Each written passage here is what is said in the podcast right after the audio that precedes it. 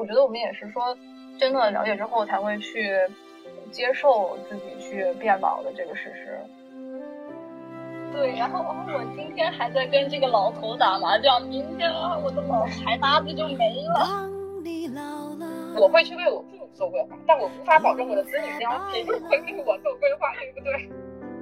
睡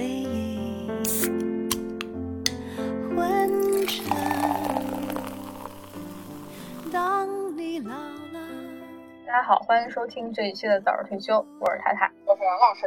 这一期呢，对我们今天想聊一个，其实，在我们刚刚创台的时候有聊过一个话题，就是四十岁生活还可以很精彩吗？当时我们跟那期的嘉宾薯条老师聊了很多关于年龄焦虑，然后三十加的女性关于年龄定义的话题。但其实现在身边很多人在这个年龄焦虑以外，其实更多的在关注真实的就是以后养老，呃，关于养老院呀，然后关于养老保险啊之类的这些很细很具体的关于养老的事情。然后我们。这个节目叫早日退休嘛，跟现在很多人一样，就是大家经常能看到在社交媒体上，大家都在说自己想退休呀，羡慕什么退休生活呀。但其实我们想的都是早日退休，就是我们羡慕的可能是老年人的退休生活，但我们并不羡慕老年人的老年状态。就感觉大家对羡慕他们的老，对，就是觉得大家对于老年啊、养老啊这些话题还是有一些忌讳和抗拒的。然后我们今天就想来认真的来聊一聊。也是请到了我们这一期的一位嘉宾，就是我们的同事小熊。小熊跟大家打个招呼，Hello Hello，大家好。小熊上一次来的时候，我想起来了，小熊上一次来是聊那个美食的，对，北京美食的那一期。我们这次请小熊来呢，也是因为最近小熊那边有一本新书叫《银发时代》，其实是关注老年人、关注老年的一本书。这本书我印象深刻的就是他读完的时候坐在工位上特别唏嘘的那个状态，感触颇多，所以觉得非常适合让他来聊一聊这个话题。但是是小熊今天的身份背景就是一个九零后，但是最近做了一本讲养老的书，对，就是讲老年人讲老年人生活的书。嗯，其实我也是看了这个书之后才关注老年生活的。这个书对你触动很大是吗？嗯，就感觉老了之后有点惨，我觉得。啊，你你不是来给我们传递正能量的吗？怎 么变成了这样？因为这个书就挺负能量的呀，其实是就是要接受现实，然后改变，接受接受。不，你就是你知道社会现状这么惨，所以所以你才要改变它。嗯，就是老年太惨了，所以你之后就要改变它，让自己未来的老年生活要变得更好一点。哦，我以为你要说老年太惨了，所以我们就不要活到老年了。那那倒也不至于。那我们就是还是先来聊一聊，大家知道什么是老年呢？就是到怎么样一个年龄段，你会觉得是，或者说有什么变化了，你会觉得是已经到老年了呢？这现在不都是由社会定义的吗？就是你退休了呀。嗯，是感觉好像从退休之后，嗯嗯，一个很明确的界限，就直接以这个年龄来划分的是吧？以以你工不工作来划分。嗯，哎，你不觉得吗？就是。嗯，退休是一个非常明确的一个指标，就是不论是从你生活状态的一个变化、心态的变化来讲，都是啊，还有大家对你的认知都是啊。一旦你已经不工作，然后进入退休人员了，那就是必定是老年呀。即便你还在工作，但是你还就是你你，比如说年龄比较大，但是你还在工作的话，我觉得你自己的状态也都会不一样，就觉得自己还是对社会有有有有在做一些贡献，然后也对家庭有一些贡献的。嗯。是，但其实退休这个概念也是，就是社会赋予这个年龄的一个定义。就是我觉得老年这个阶段，其实你如果抛开退休这种层面的定义来说，是没有一个明确的指标的。你可能，我觉得根据每个人自己的身体状况，那如果既然既然来讲的话，那可能就是，嗯，你已经就是特别明显的这个身体上的衰退，然后失去了自己的一大部分的自我行为能力。嗯，不能够再独立的生活了，那可能是这种是大家觉得，我觉得是生理上面的，觉得说我确实的进入了一个很老年的状态了吧，或者是但凡自己可以可以维持自己的这个基本生活，对自主生活的时候，他都会觉得说我还没有特别老。就是我我有一个想法是，就是我们不是都说大家就是七老八十的了，所以我觉得就我印象中对于老年的定义就是就是七八十岁的那种。啊，你们觉得都这么老吗？对我来说，我觉得五六五六五六十岁我就觉得挺老的。因为我们现在不是平均寿命不延长了吗？你就要往后放一放。哦，五六十岁的话，其实你现在能看到挺多在那个社交媒体上呀，或者说大家的形容中，五六十岁的对我们来说可能就是叔叔阿姨，就是跟父母差不多年纪。其实他们并没有说像我们印象中那种老年状态吧，就是还挺，嗯，就是自主性也很强，然后也也有可能也有工作，然后也有收入，自己也有一些。想法，然后想做的事情也能去做，没有说老到那种可能需要别人照顾，或者是需要需要。那五六十岁这种应该算是中老年吧？嗯，这个咱们其实最近就一直会有一些书出来嘛，就是关于讲百岁人生这个概念的事情，就是因为现在，嗯，不管是医疗制度的进步啊，还是说保障制度的进步，然后人的寿命都是在做延长的。那在这个这个状态之下，其实《银发时代》这个书里面不是也有讲说，嗯，就我们传统意义上的老年，其实已经跟现在的这个定义会不相符一些了。就是《银发时代》那个书里面不是说，他说所有人都会老去，随着现代人类寿命的延长，老年时期老年时期成为了继童年和成年之后的第三个阶段，也就是人生的最后一个阶段。然后，因为在现代社会中，这一这个阶段，因为随着我们寿命不断延长，也就是百岁人生了嘛，这个阶段可能占据了我们生命中四十年甚至更长的时间。就是你这样想，其实你工作，比如我们现在的这个退休年龄改到六十岁之后，那我们研究生毕业的时候，我是二十六岁研究生毕业参加工作的，二十六到六十岁中间，我可能也就是三十多年、三十四年的一个工作时间。那按照现在的要求，我就六十岁我就可以退休了。那在六十岁之后，我可能还要面临的是与我工作时长相等，甚至于比我工作时长更长的一个阶段，叫做我的老年生活。嗯嗯，所以它其实是人生中现在一个非常长的一个阶段了，不是我们说我们原来传统概念觉得说我到老年就是人生步入黄昏，然后是一个可能是你人生在一座衰衰落下降的一个阶段，而且会觉得在自己的概念里面觉得说这个阶段其实是你占你人生的收尾阶段，是很少很小的一个部分。但是我们现按现在的这个人类寿命的这个这个平均长度来看的话，其实这个阶段所占据的时间是非常长的，而且在这个三四十年的一个老年时间里面，大部分时间其实都是属于一个你的身体机能没有处于特别退化、特别弱，不能够自己有自己行为、自己有这个行为能力的阶段，可能大概是在我们现在看到我们的爷爷奶奶那种八九十岁的时候。他们才会说需要人来照顾，然后甚至说七十多岁的老年人，现在你在外面碰到的有很多，这个做一些有有在做一些，我我们那边其实有小城市有，比如说出来卖一些东西啊什么的，都还是有的老爷爷老奶奶，甚至于说在日本不是已经逐渐老龄化了吗？我们还之前看很多纪录片的时候，就会有那个嗯七八十岁的那个出租车在工作，对还在工作的这个，所以这个其实是对。我的这个老年概念，呃，其比较有挑战的一个一个地方在这里，就是我之前从来没有用这个时间长度来划分过具体的划分过老年这个时间阶段，没有觉得说它有它原来占据我人生的这么长的一个，或者这么长，或者是这么重要的一个时间段。这个是这本书我当时看到简介的时候，我觉得。嗯，还确实对我蛮有触动的一个部分，就是虽然说我们现在是在一个工作的人生的一个黄金时期，甚至在你对于你们来讲，可能你们还是在上升的这个阶段里面，但是你会想到说，原来我人生还有这么大的一个时间段，是和我现在这种处于一个朝阳状态是一样的时间长度的一个时间，我需要好好的去想想怎么为这个阶段去做一些准备。嗯，对，我觉得这个就是像那个，就是有一个历史学家。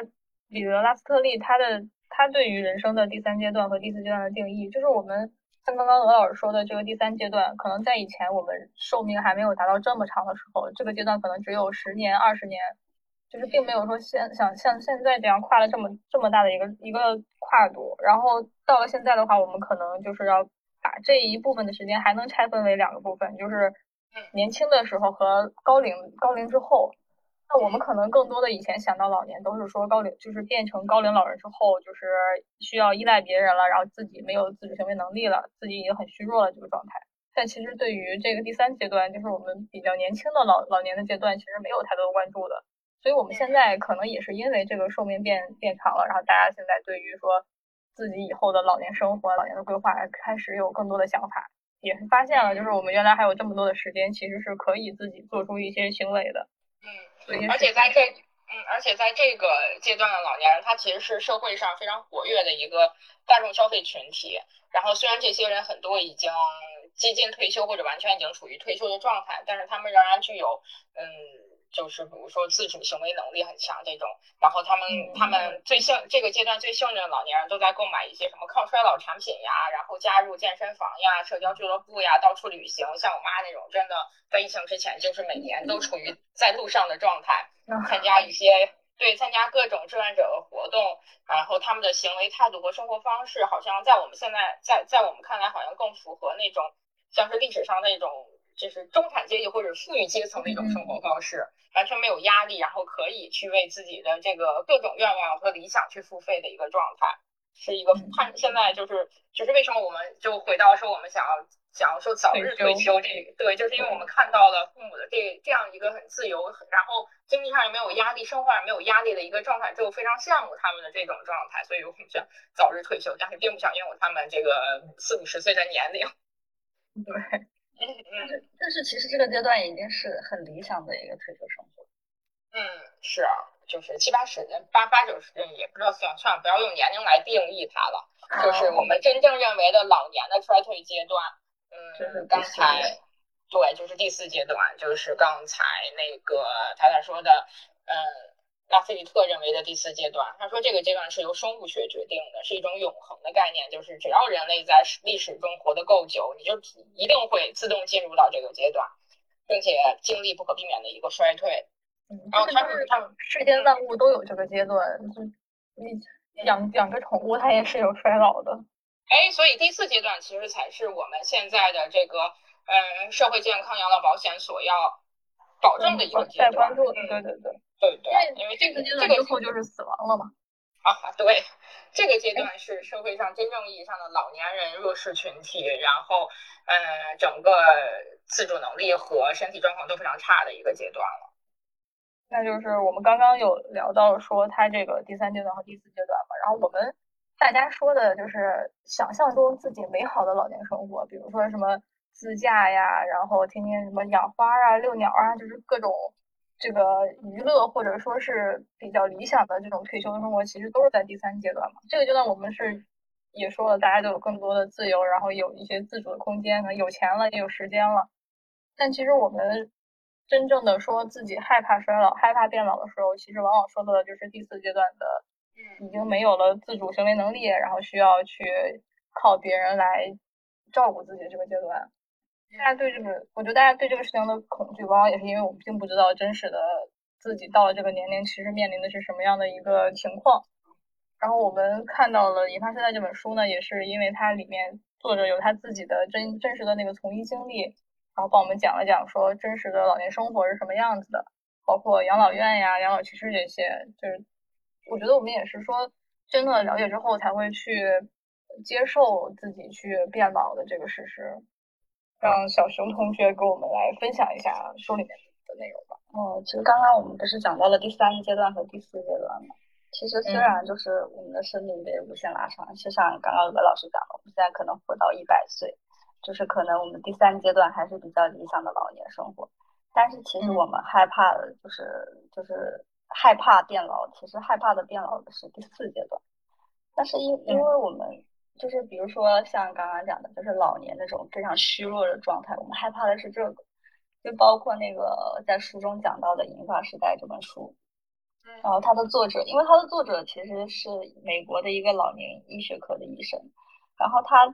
他是那个美国老年医学的一个领军人物，他其实在书中记记录了非常多的他的一些所见所闻，包括他经历的一些患者经历。他其实讲到老年人真实的老年生活。到了虚弱那个状态的时候，其实你的，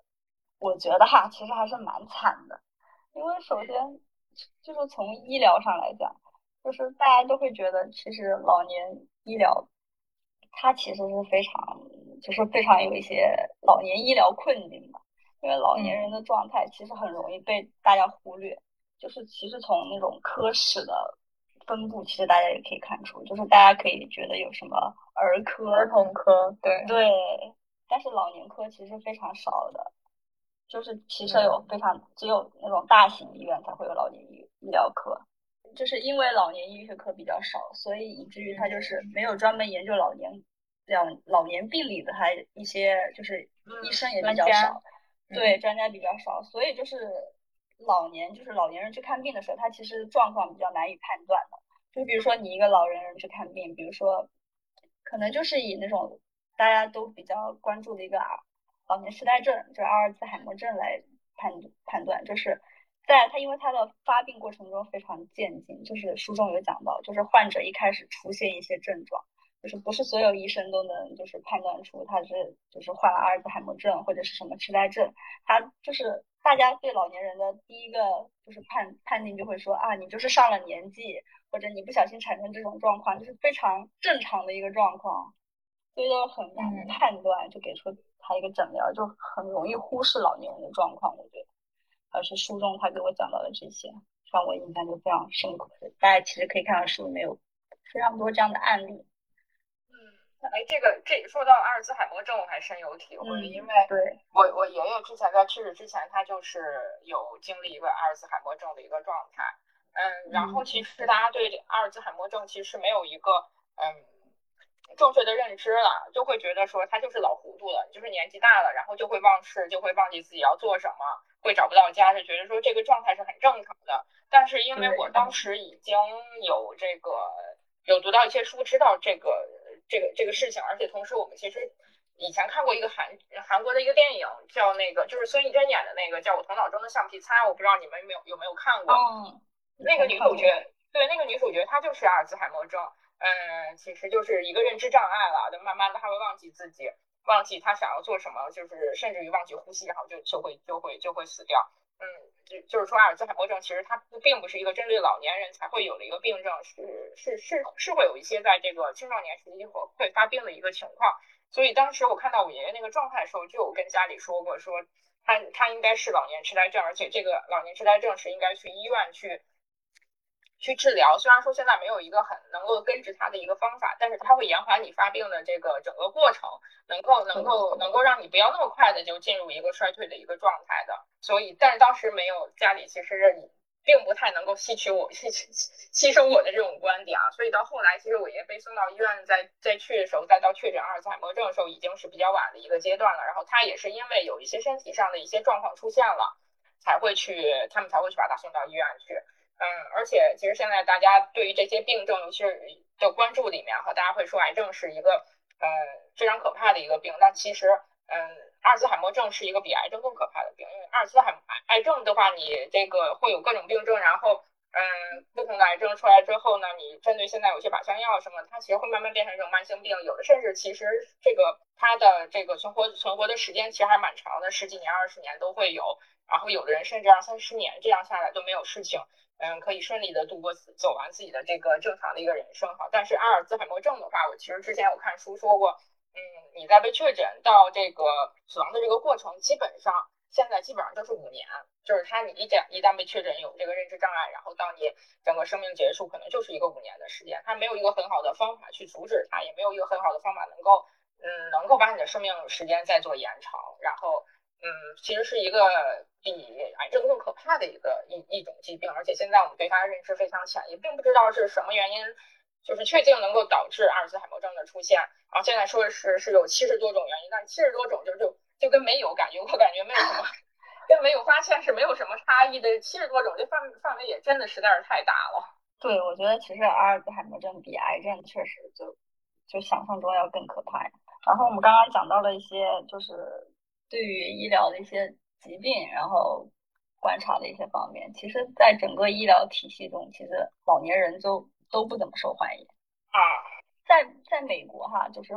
因为那个作者是美国人，因为他在美国医疗圈，他就有那种就是咱们说的那种不成文的规矩，就是他们比如说有什么医疗项目，或者是医疗要建一个医疗科室什么的，就是你如果使用老年这种字样。就是你就很，因为在美国他是很难争取到资金支持或者是什么行业推荐，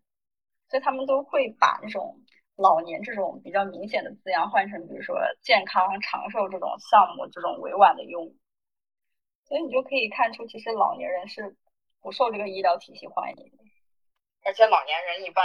可能都也说不太明白自己是怎么回事，然后医生也也会在这个认知上觉得说老了老了，也没有什么太大的治疗价值了。对，因为很多老年老年人的疾病，他就是没有办法直接治疗，而且对于他们来说，就是老年人嘛，你可能需要采用一些，比如说像什么手术这种重型手段，他其实对老年人的承受力，他承受不了这种比较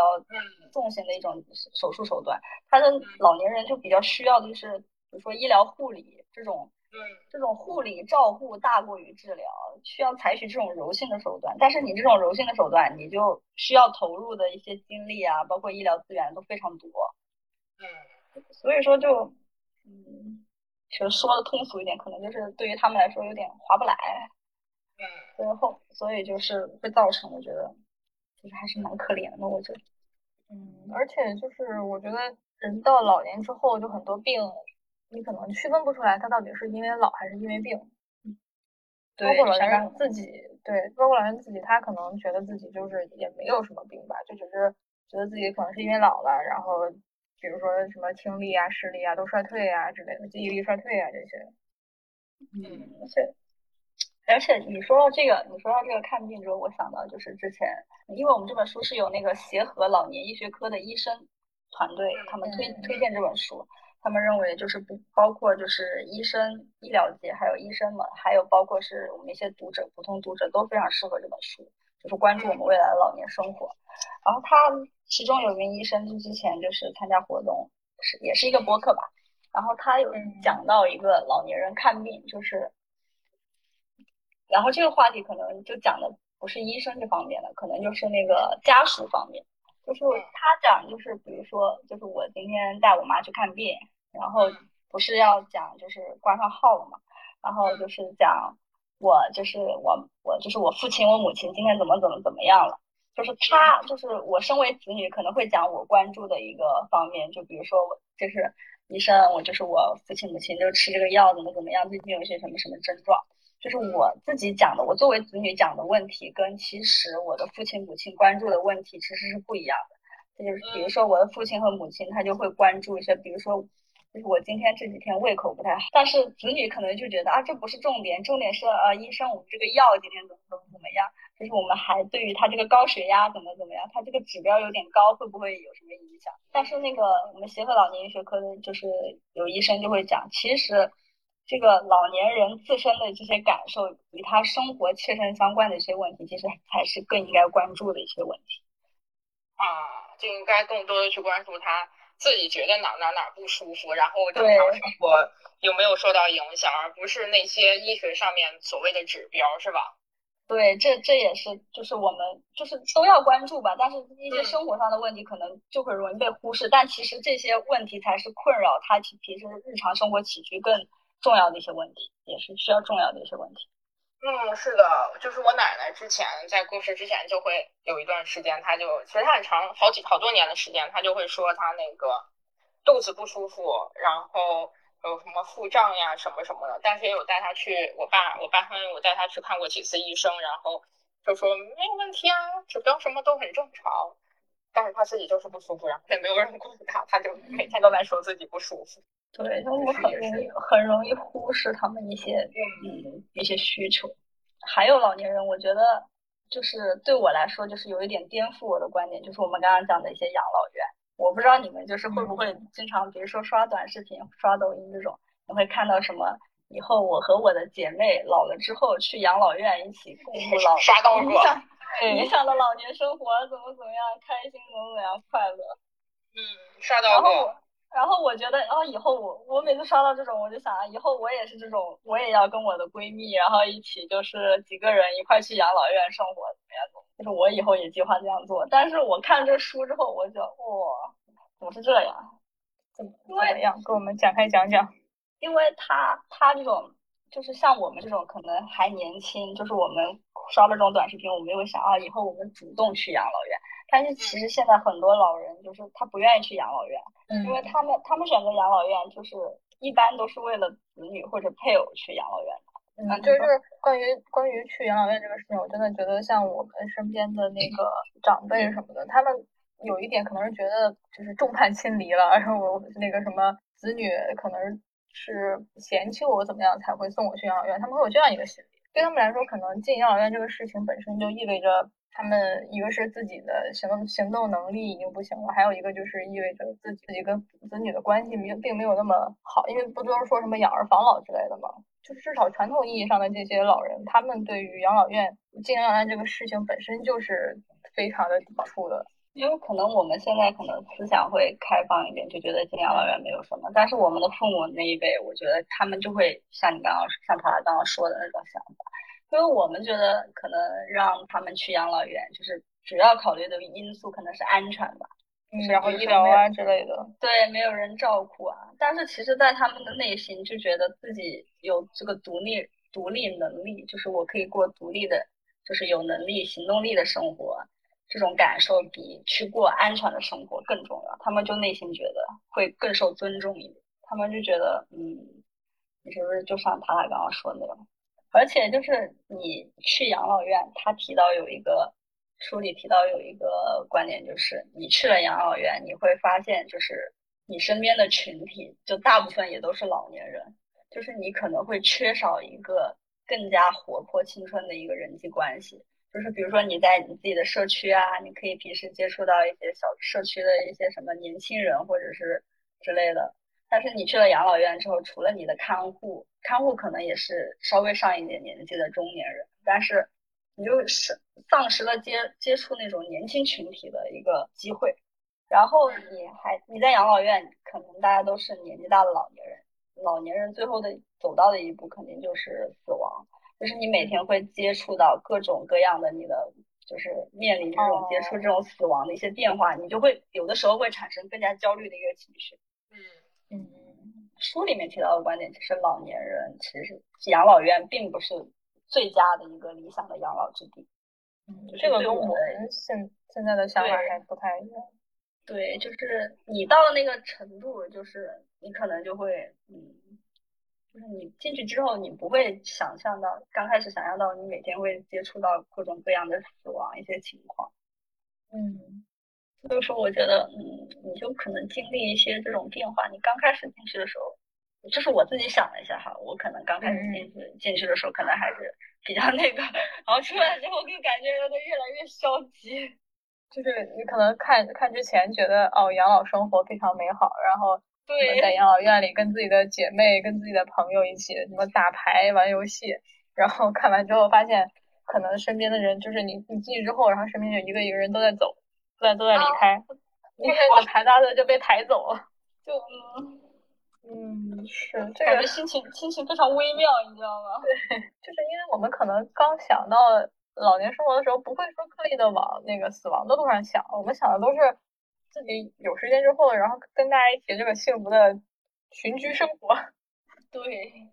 但其实就是我们之前开头讲的第三阶段的话，其实还是嗯非常快乐。但是我们最终也不得不走到第四阶段。所以你这本书的意义是什么？是告诉大家老年很可怕吗？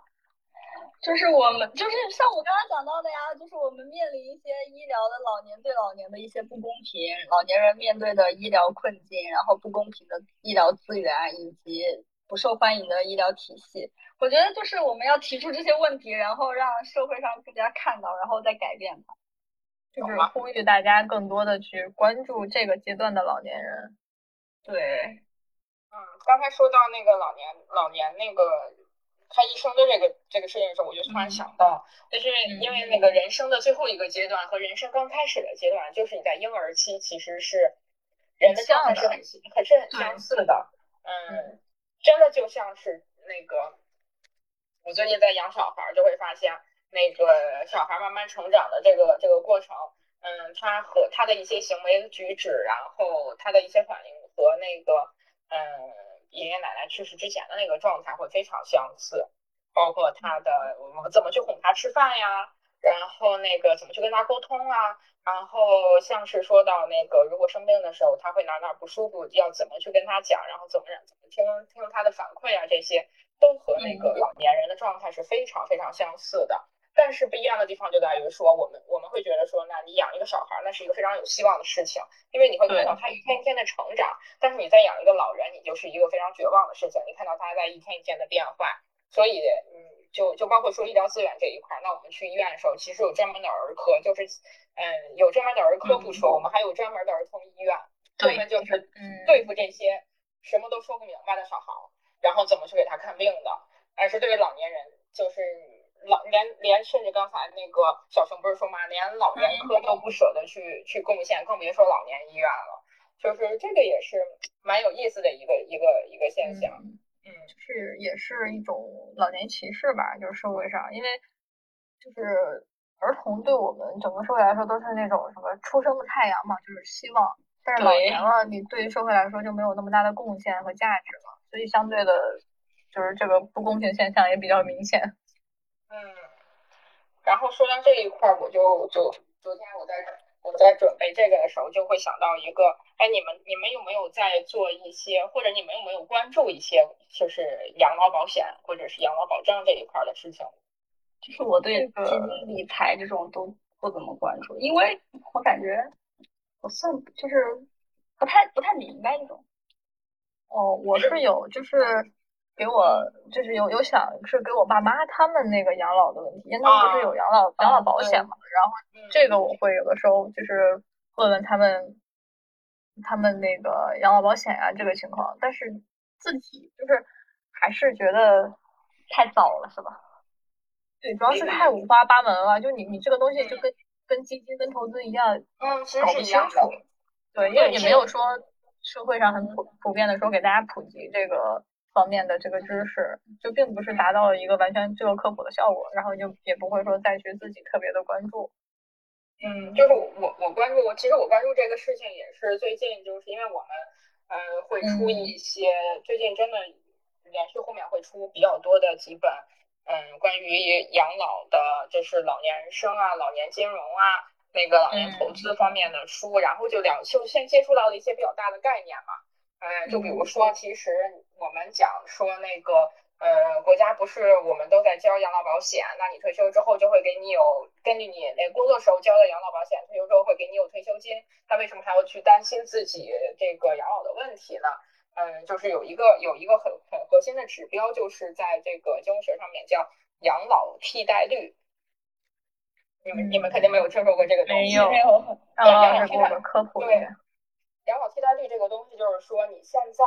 这交的养老保险，到你最后能够，嗯，退休之后能够拿到的中间的一个比率。比如说，嗯，它其实现在公认的一个比较正常的养老替代率是七十，就是说我现在交一千块钱，等到我退休的时候我可以拿到七百，这个是一个比较，嗯，现在公认比较正常的一个，就是如果你是按这样的话，那你可能基本的生活会得到一个保障。但是像现在我们国家它的这个平均的养老替代率其实是四十五。